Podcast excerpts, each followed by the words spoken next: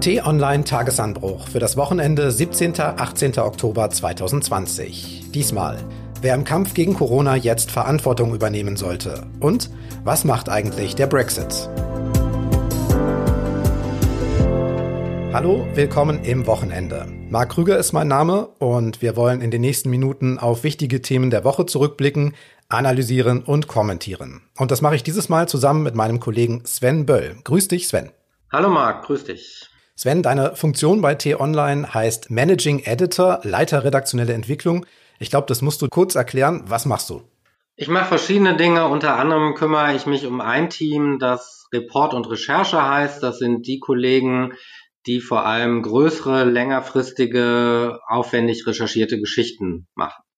Und wir müssen noch sagen, wir sitzen uns heute nicht direkt gegenüber in unserem Tonstudio, sondern wir sind übers Netz zusammengeschaltet. Wenn Sie Stammhörer dieses Podcasts sind, dann kennen Sie das auch schon aus der Zeit so ungefähr März bis Juni. Ja, und genau das führt auch schon zu unserem ersten Thema hin. Auch da klingen die Aussagen ein bisschen so wie im Frühjahr schon. Wir sind in einer Phase der Pandemie, die ernst ist, sagt die Kanzlerin nach einem Treffen mit den Ministerpräsidentinnen und Länderchefs Mitte der Woche im Kanzleramt. Ich bin überzeugt, dass das, was wir jetzt in diesen Tagen und Wochen, die kommen, tun und was wir nicht tun, wird entscheidend sein für die Frage, wie wir durch diese Pandemie kommen. Und genau darum ging es bei dem Gipfel. Was tun gegen die Rekordzahlen bei den Corona-Neuinfektionen, den steigenden R-Werten?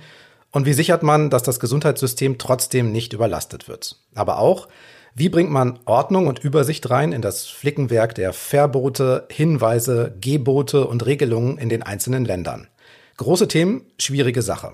Und am Ende klang Bayerns Ministerpräsident Markus Söder so. Es war noch nicht der große Ruck, aber es war ein wichtiger Schritt. Die Kanzlerin sagt, deshalb ist die Frage, reicht das, was wir heute gemacht haben, eine zentrale Frage. Und es kann sein, dass wir in zehn oder zwölf Tagen sagen müssen, wir haben diesen Anstieg nicht so gestoppt, wie wir das wollten. Und wenige Stunden nach dem Spitzentreffen wählt Kanzleramtsminister Helge Braun bei den Kollegen der ARD diese Worte. Deshalb kommt es jetzt auf die Bevölkerung an, dass wir nicht nur gucken, was darf ich jetzt, sondern wir müssen im Grunde genommen alle mehr machen und vorsichtiger sein als das, was die Ministerpräsidenten gestern beschlossen haben. Ja, Sven, bevor wir jetzt in die Details mal einsteigen, wenn man das jetzt so hört, klingt das eher nach einer Zeugnisnote Richtung 4 minus oder 5 mangelhaft. Dabei waren sich ja eigentlich alle einig, dass die Lage mit Corona ausreichend ernst ist. Woher kommt jetzt also diese wenig überspielte Enttäuschung über die eigenen Entscheidungen? Na, ich glaube, das liegt immer daran, weil es ein grundsätzliches Missverständnis gibt. Wir haben als Bürgerinnen und Bürger immer die Erwartung, dass Politik sehr schnell sehr harte Entscheidungen trifft. Und das war ja im März auch so. Innerhalb relativ kurzer Zeit kam es zu dem, was wir Lockdown nennen, wobei das ja streng genommen gar kein Lockdown war, wenn man sich anguckt, wie es in anderen europäischen Ländern aussah. Das Problem ist immer, Politik ist der Ausgleich von Interessen und Politik bewegt sich immer sehr, sehr langsam nach vorne. Ich finde, die Politik bewegt sich eigentlich im Moment schon vergleichsweise schnell. Die Frage ist einfach, ist es schnell genug? Aber ich glaube, dass bislang die Politik eigentlich immer es geschafft hat, halbwegs adäquate Entscheidungen zu treffen. Und wir müssen halt immer sehen, harte Entscheidungen zu treffen ist in China leichter. Nur wir wollen ja nicht so leben wie in China, sondern wir haben Politik, die demokratisch legitimiert ist, die entsprechend komplizierte Entscheidungsprozesse hat, die den Interessenausgleich zwischen Bund und Ländern, zwischen einzelnen Bundesländern finden muss. Das ist einfach der Punkt. Und wie wir jetzt ja auch wieder gesehen haben an der jüngsten Entscheidung in Berlin, wir haben einfach auch noch einen Rechtsstaat und das heißt, am Ende entscheiden Gerichte. Okay, dann gucken wir aber erstmal genauer hin und schauen mal, was ist denn entschieden worden von den Ministerpräsidenten und der Kanzlerin, was ist gelungen. Und da gucken wir zunächst mal auf ein bundesweit nun einheitliches System, das man sich so vorstellen kann wie ja, eine Warnampel, eben mit drei Stufen.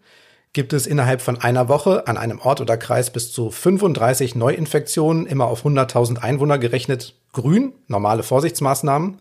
Dann bei mehr als 35 Fällen je 100.000 ist gelb, verschärfte Maßnahmen mit Kontaktbeschränkungen und erweiterter Maskenpflicht. Und dann bei mehr als 50 Neuinfektionen rot mit härteren Kontaktbeschränkungen, einer Sperrstunde ab 23 Uhr und eingeschränkten Veranstaltungen. Das Prinzip kannten wir vorher schon, gerade auch hier in Berlin, aber nun soll es einheitlich sein und das soll auch bei der allgemeinen Orientierung bundesweit helfen. Frage, tut es das? Da wäre ich jetzt wieder eher positiv gestimmt, weil ich finde, es ist jetzt zumindest mal klar, so ganz grob gesagt, bis zu einer Inzidenz von 35, also 35 nachgewiesene, muss man ja auch immer sagen, Corona-Neuinfektionen pro Woche pro 100.000 Einwohner. Bis 35 passiert eigentlich nichts. Ab 35 fangen die Restriktionen an und ab 50 werden sie dann nochmal verschärft. Und es gibt ja dann auch noch den zusätzlichen Mechanismus, wenn innerhalb einer bestimmten Zeit die Neuinfektionen nicht signifikant runtergehen, dass man dann weitere Schritte machen muss. Also man muss, kann vielleicht sagen, einfach bei, ab 35 schaltet man vom fünften Gang in den vierten oder dritten runter, dann ab 50 nochmal weiter runter. Und dann muss man halt sehen, dass man in den Rückwärtsgang kommt. Und wenn man das nicht kommt, dann muss man die entsprechenden Maßnahmen ergreifen. Ja, aber ganz so simpel und eingängig finde ich es dann im Detail vielleicht doch nicht. Bei Gelb dürfen sich maximal 25 Leute zu privaten Feiern in öffentlichen Räumen treffen, privat dann aber bis zu 15. Bei Stufe Rot sind es dann maximal zehn Leute aus zwei Haushalten. Das alles muss man sich ja schon sehr, sehr gut merken. Und dann auch bei der erweiterten Maskenpflicht, die gilt dann auch ab 35 Fällen pro 100.000. Da können Einwohner von Hamburg oder Köln ja schon jetzt kaum sagen, wo und in welcher Straße sie draußen dann Maske tragen müssen und wo nicht. Das Problem bleibt also. Du sagst aber, du siehst da Fortschritte. Naja, ich würde sagen, das ist einfach der Weg. Ich persönlich glaube, wenn wir weiter steigende Fallzahlen haben, dann werden die Beschlüsse härter oder die Regelungen werden härter und wahrscheinlich auch einheitlicher. Also mich würde es nicht wundern, wenn wir in vier Wochen eine allgemeine Maskenpflicht in der Öffentlichkeit haben und halt nicht mehr dieses verwirrende, wie es in Hamburg ist, dass man dann selber eigentlich immer eine Karte mithaben muss oder bei Google Maps oder wo auch immer nachgucken muss, ob man noch im Maskenbezirk ist oder nicht es ist immer noch verwirrend, ja, aber man muss natürlich, äh, jetzt bin ich heute hier der, der die Politik ein bisschen verteidigt. Man muss halt auch immer sehen, was ist eine einfache Lösung? Eine einfache Lösung wäre zu sagen, alle bleiben vier Wochen zu Hause und keiner darf aus dem Haus raus. Nur das ist ja auch nicht die Lösung, die wir wollen. Und ich glaube, weil wir so differenziert vorgehen wollen und weil wir nicht so harte Maßnahmen ergreifen wollen, ist es dann immer auch ein bisschen kompliziert. Das ist leider dann die Folge davon, dass wir versuchen, nicht den ganz, ganz großen Hammer rauszuholen. Okay, dann gucken wir nochmal zur Abteilung Uneinigkeit. Und da gab es ja auch schon im Vorfeld des Treffens die meiste Verwirrung sicherlich über die sogenannten Beherbergungsverbote. Das ist quasi eine Ausladung, in Hotels und Pensionen zu übernachten, wenn man aus Corona-Hotspots kommt. Da gab es jetzt keine Einigung unter den Ministerpräsidenten, Thema vertagt, ausgerechnet bis nach den Herbstferien, also bis nach der Urlaubszeit, die wir jetzt vor der Nase haben. Warum das denn? Weil die Bundesländer natürlich unterschiedliche Interessen haben. Mecklenburg-Vorpommern und Bayern als sehr stark frequentierte Reiseländer, nachdem wir ja auch aufgefordert wurden, unseren Urlaub möglichst in Deutschland zu verbringen, haben natürlich das Interesse, dass sie die Fallzahlen besser kontrollieren können und nicht dann erkrankte Urlauber möglicherweise weitere Corona-Fälle einschleppen. Ich glaube aber, da hat sich inzwischen durchgesetzt, nicht nur wegen der Entscheidungen der Gerichte und der Ankündigung von Bayern, das Beherbergungsverbot aufgehoben wird, dass das jetzt nicht die sinnvollste, zielgerichtetste Maßnahme ist. Aber der Grundansatz müsste natürlich sein, wenn man weiß, dass überall, und das muss sich halt jetzt in den nächsten zwei Wochen auch zeigen, ob das tatsächlich der Fall ist, wenn aber überall im Falle, dass ein bestimmter Wert überschritten wird, die gleichen oder zumindest sehr ähnliche Maßnahmen in Kraft treten, dann ist vielleicht auch das Beherbergungsverbot, das vielleicht aus Sicht von Bayern oder Mecklenburg-Vorpommern eine Art Notwehr war, auch nicht mehr notwendig. Ja, und Ergebnis ist ja auch, du hast es schon angedeutet, Gerichte kippen dieses umstrittene Beherbergungsverbot. So ist es geschehen in Baden-Württemberg und in Niedersachsen, wahrscheinlich jetzt auch in Hessen. Das Saarland, Sachsen, Bayern haben es an diesem Wochenende auch ausgesetzt.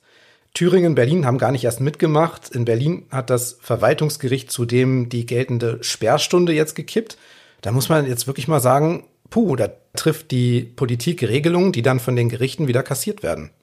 Das ist ja insofern kein neues Phänomen, weil wir ja schon in der Vergangenheit ganz oft den Fall hatten, dass die wesentlichen politischen Entscheidungen oder zumindest ein Teil der wichtigen politischen Entscheidungen in Karlsruhe vom Bundesverfassungsgericht getroffen werden und natürlich auch in der Vergangenheit immer Gerichte entschieden haben. Im Moment fällt das natürlich besonders auf, weil so viele Entscheidungen getroffen werden, die wir einfach in der Vergangenheit nicht treffen mussten, weil wir ja eine vergleichbare Lage noch nicht hatten. Und in der Tat zeigen die Gerichte im Moment der Politik die Grenzen auf. Die Frage, die man sicherlich in den nächsten Wochen verstärkt diskutieren muss, ist, was macht man dann denn eigentlich noch? Wenn die Gerichte eine Entscheidung nach der nächsten kippen, führt das nicht dazu, dass man dann immer härtere Maßnahmen eigentlich beschließen muss und führt das dann nicht wieder darum, dass die Gerichte eigentlich auch diese härteren Maßnahmen kippen müssen, dann kommt man ja in einen Kreislauf, wo ich jetzt im Moment ehrlich gesagt nicht weiß, wo der dann endet. Und dann geht's ja auch noch weiter wieder mit den Unterschieden. Nämlich einen Tag nach den Beschlüssen der Ministerpräsidenten, da prescht dann Markus Söder in Bayern wieder vor, verschärft dort. Zum Beispiel gilt da eine Sperrstunde ab 23 Uhr, eben schon ab 35 Infektionen auf 100.000. Bei 50 wird sie dann vorgezogen auf 22 Uhr. Damit verschärft Bayern wieder im Vergleich zu allen anderen Bundesländern. Also jedes Bundesland macht dann wieder was eigenes. Dabei sagt ja auch der ARD Deutschlandtrend diese Woche, eigentlich wollen ungefähr zwei Drittel der Deutschen eine einheitliche, merkbare Corona-Regelung in Deutschland. Davon sind wir, siehe Bayern, weit entfernt. Ja, dem ist nichts hinzuzufügen. Das ist sehr bedauerlich. Da kommt dann in der Politik auch die Profilierung hervor oder das Bedürfnis vieler Politiker, sich zu profilieren. Markus Söder arbeitet sehr, sehr fleißig an seinem Image, der härteste Corona-Bekämpfer zu sein.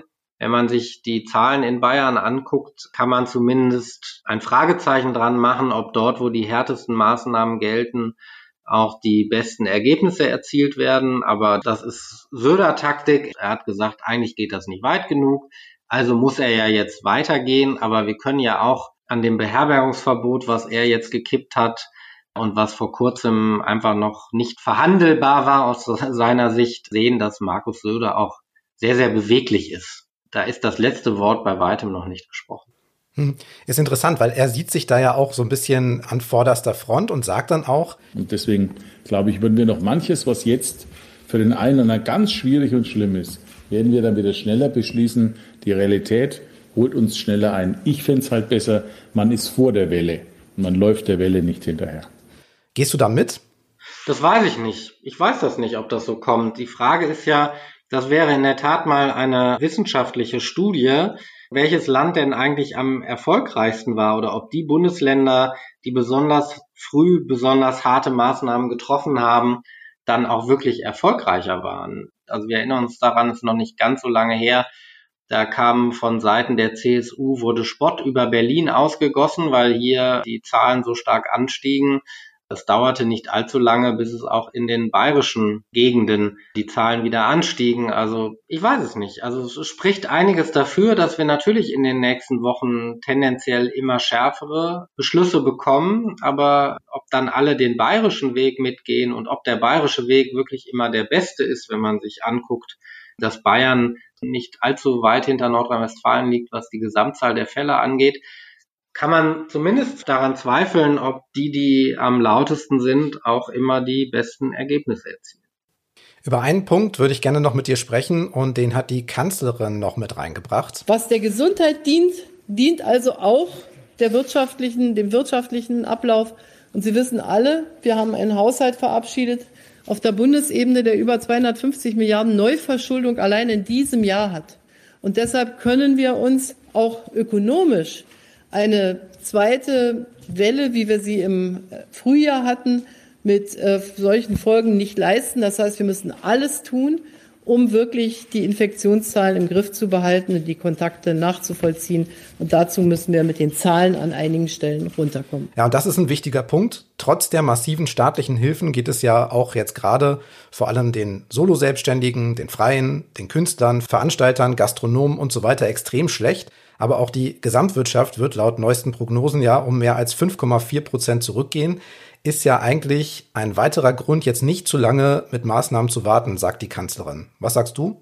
Also mutmaßlich können wir uns das in Europa noch mit am besten leisten oder könnten es uns noch mit am besten leisten. Aber in der Tat, Wenn man sich anguckt, welche Milliardensummen dort seit März mobilisiert wurden, im Bundeshaushalt, in den, in den Länderhaushalten, auch in den Kommunen, die unter massiven Steuerausfällen leiden, ist natürlich die Frage, wie lange halten wir das durch und was können wir eigentlich noch machen.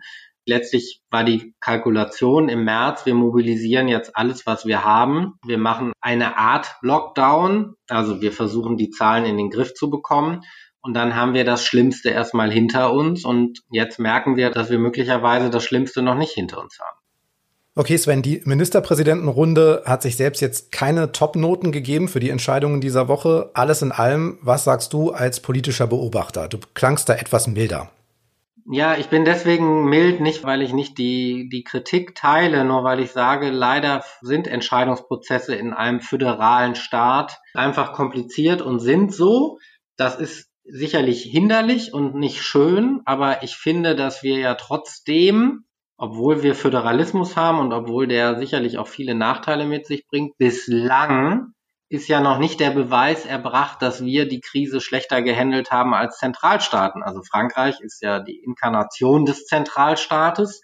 Da glaube ich, kann man sagen, wenn man auf die Infektionszahlen und auf die Schwere der Krise guckt, dass wir bislang das besser gemanagt haben. Aber das muss natürlich nicht so bleiben. Also das, was wir in der Vergangenheit erreicht haben, ist kein Indiz dafür, was die Zukunft bringt. Und die Kanzlerin, da hat sie, glaube ich, in der Tat recht. Sie hat ja vor kurzem gesagt, wir sind gerade dabei, alles aufs Spiel zu setzen, was wir seit März erreicht haben. Aber, und das muss man vielleicht auch nochmal sagen, weil wir immer Anforderungen an die Politik haben und sagen, die Politik muss doch entscheiden und, und, und, der Staat muss das, sondern wir alle sind der Staat. Also, das ist ja jetzt auch in Berlin, wenn das jetzt hält, die Entscheidung, dass die Sperrstunde gekippt ist, ist ja die Frage, gehen die Leute jetzt dann wieder extra Party machen und feiern in den Kneipen und Bars auch nach 23 Uhr, selbst wenn es da nur Apfelschorle gibt? Oder sind sie zurückhaltender? Das haben wir alle in der Hand. Also wir sind der Staat und wir sind diese Pandemie und wir sind Corona. Also insofern können wir nicht immer sagen, die Politiker müssen entscheiden, sondern wir müssen auch selbst für unser Leben und auch für diese Gemeinschaft, für diesen Staat Verantwortung übernehmen.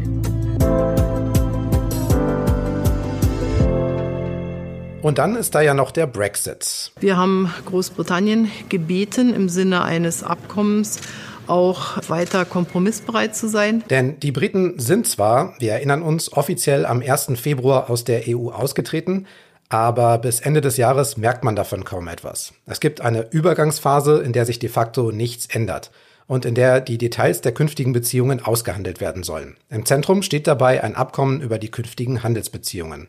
Und genau darum ging es bei einem Treffen der Staats- und Regierungschefs der EU in Brüssel Ende der Woche. Aber noch vor der Abschlusspressekonferenz tritt in London der britische Premier Boris Johnson vor die Kameras und sagt, aus seiner Sicht wolle die EU weiter zu viel Kontrolle über die britische Politik und auch die Fischerei. Completely unacceptable to an independent country inakzeptabel für ein unabhängiges Land. Weil die Zeit bis Jahresende aber dränge, müsse er eine Aussage treffen, was passiere. Und deshalb, sagt Johnson,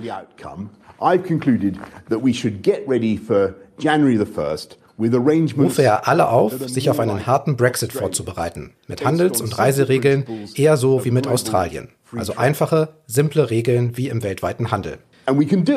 Ja, Sven, das Thema Brexit, das begleitet uns schon sehr, sehr lange und das klingt jetzt nicht gerade nach einem Happy End mit Verträgen. Das klingt jetzt nicht nach einem Happy End, aber das ist noch nicht das End. Also insofern, das Ende kann doch noch happy werden. Da würde ich noch vor dem 31.12., um es jetzt mal zugespitzt zu sagen, ist da das letzte Wort noch nicht gesprochen. Ja, aber wir halten fest, besser ist es jetzt auch nicht geworden. Streit hat es ja schon in diesem gesamten Prozess ausreichend gegeben. Zuletzt aber nochmal eine Verschärfung Ende September.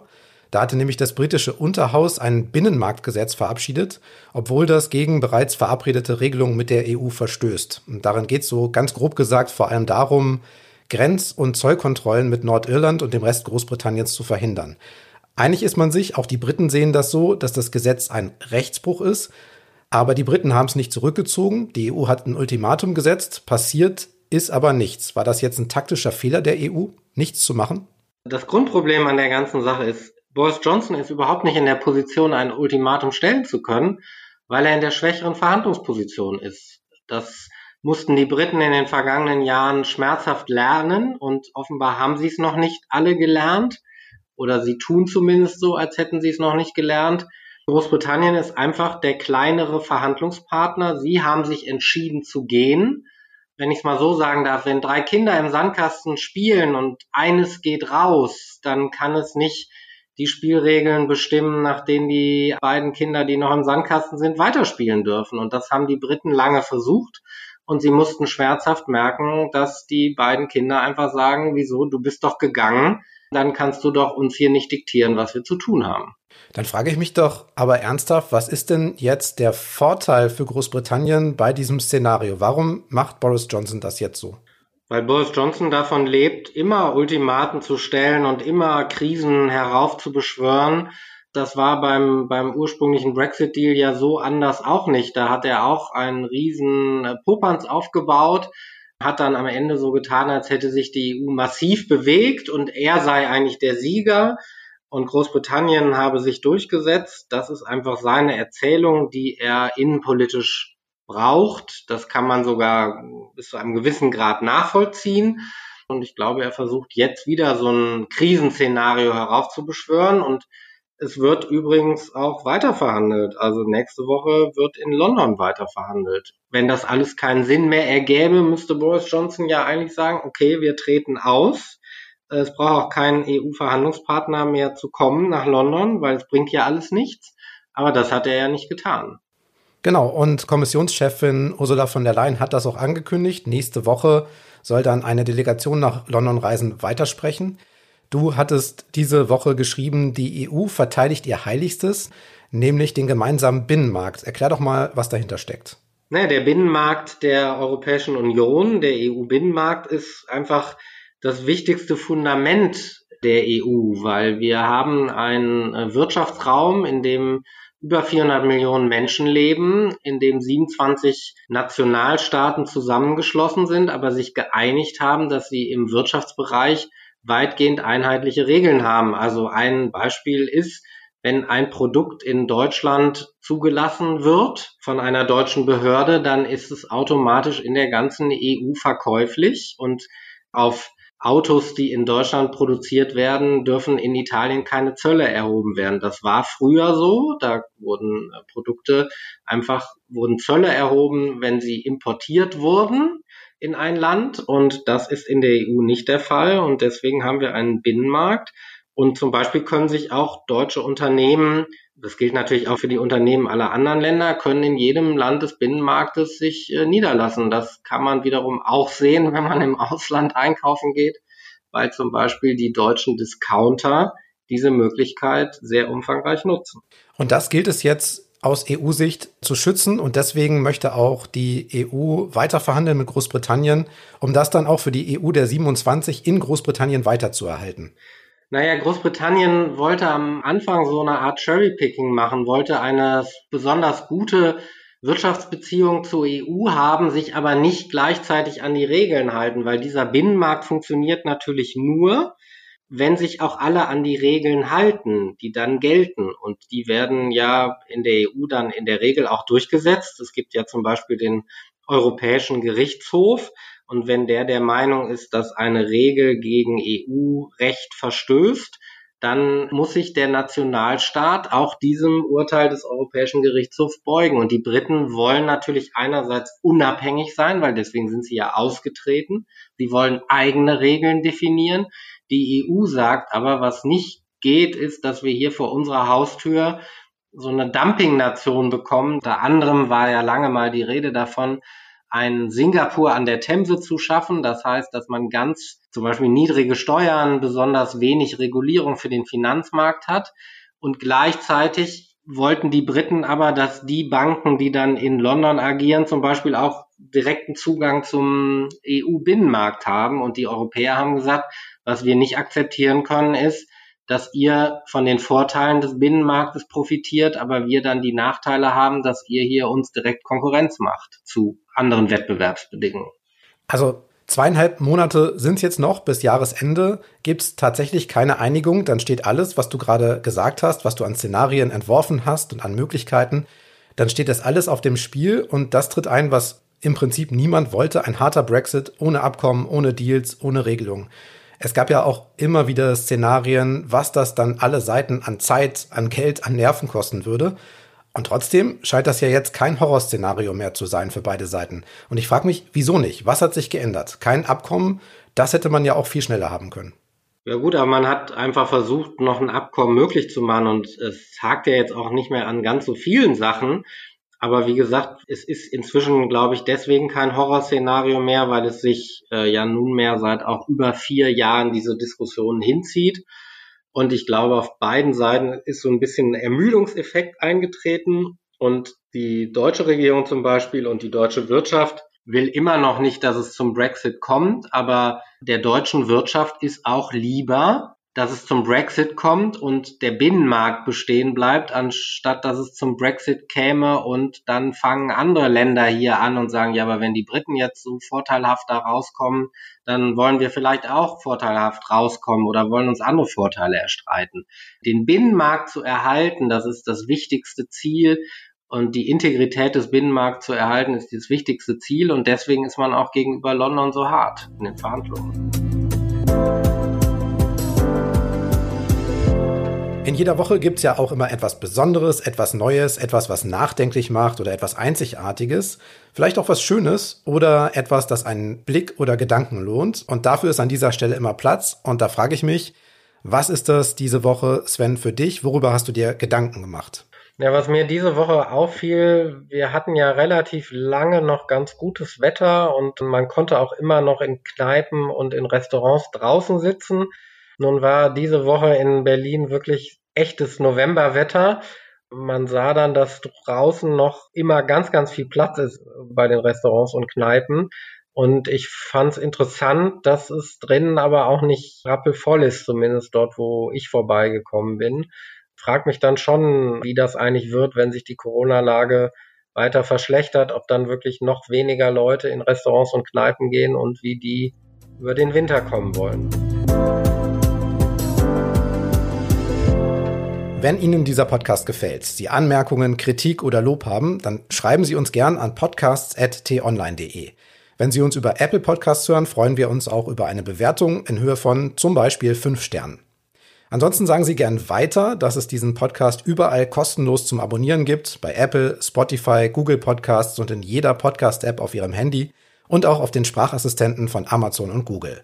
Alle Links, Infos und weitere Podcasts finden Sie auch in der Übersicht unter t-online.de-podcasts. Da gibt's dann zum Beispiel auch unseren E-Mobilitäts-Podcast Ladezeit. Die neueste Folge vergleicht die Kosten von einem Auto mit Verbrennungsmotor mit denen von einem E-Auto. Spannende Sache. Hören Sie da gern mal rein. Ladezeit heißt der Podcast. So, für heute war's das hier. Ich sage danke fürs Hören, tschüss und bis zum nächsten Mal. Tschüss, Marc, schönes Wochenende.